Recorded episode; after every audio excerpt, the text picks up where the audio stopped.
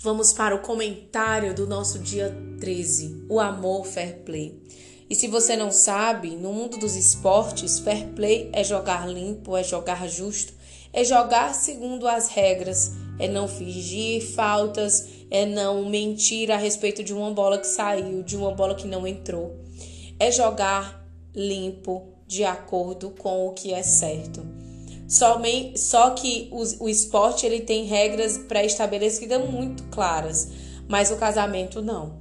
E esse é o, convite de Deus para esse desafio de hoje.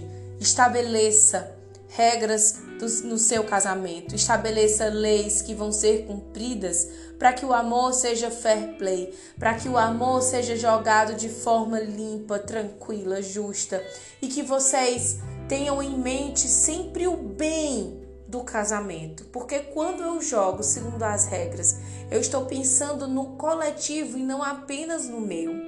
Então, o meu desejo, o meu desejo hoje para esse desafio é que o Espírito Santo desça sobre você e capacite o teu coração e a tua mente, o teu corpo, para estabelecer regras e leis segundo o coração de Deus para o teu casamento e que Ele também te dê graça agora, em nome de Jesus, para que você cumpra essas leis, porque nem sempre vai ser fácil.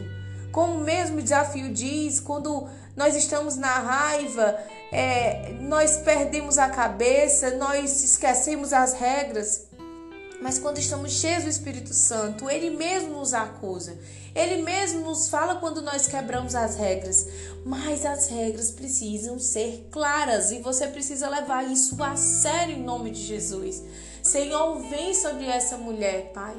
Senhor, vem sobre essa vida, essa mulher que tem o poder de decidir pelas suas próprias regras, Senhor.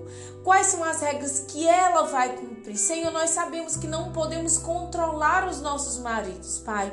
Mas tu, Senhor, pode agir no nosso coração e nos levar a cumprir os nossos acordos, a sermos mulheres que jogam fair play, a sermos mulheres que estamos olhando o casamento acima dos nossos próprios interesses, porque sabemos o valor do nosso lar, Senhor. Nós temos feridas, Pai, nós temos ira dentro de nós e somente o teu Espírito Santo, Senhor, será capaz de aplacar esse mal, esses ímpetos que vêm, Senhor, e fazer-nos seguir essas leis, essas regras, esse amor, Senhor Jesus, que está acima de qualquer coisa, Pai.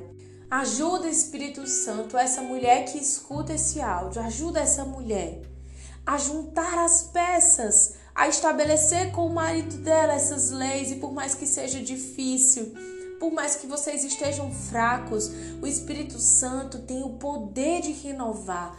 O Espírito Santo tem poder de juntar esses caquinhos e fazer tudo novo, com a base nova, com as leis certas, com as regras estabelecidas. Você precisa crer nessa verdade. Você precisa crer que o Espírito Santo pode renovar o teu casamento se você crê, você verá a glória de Deus.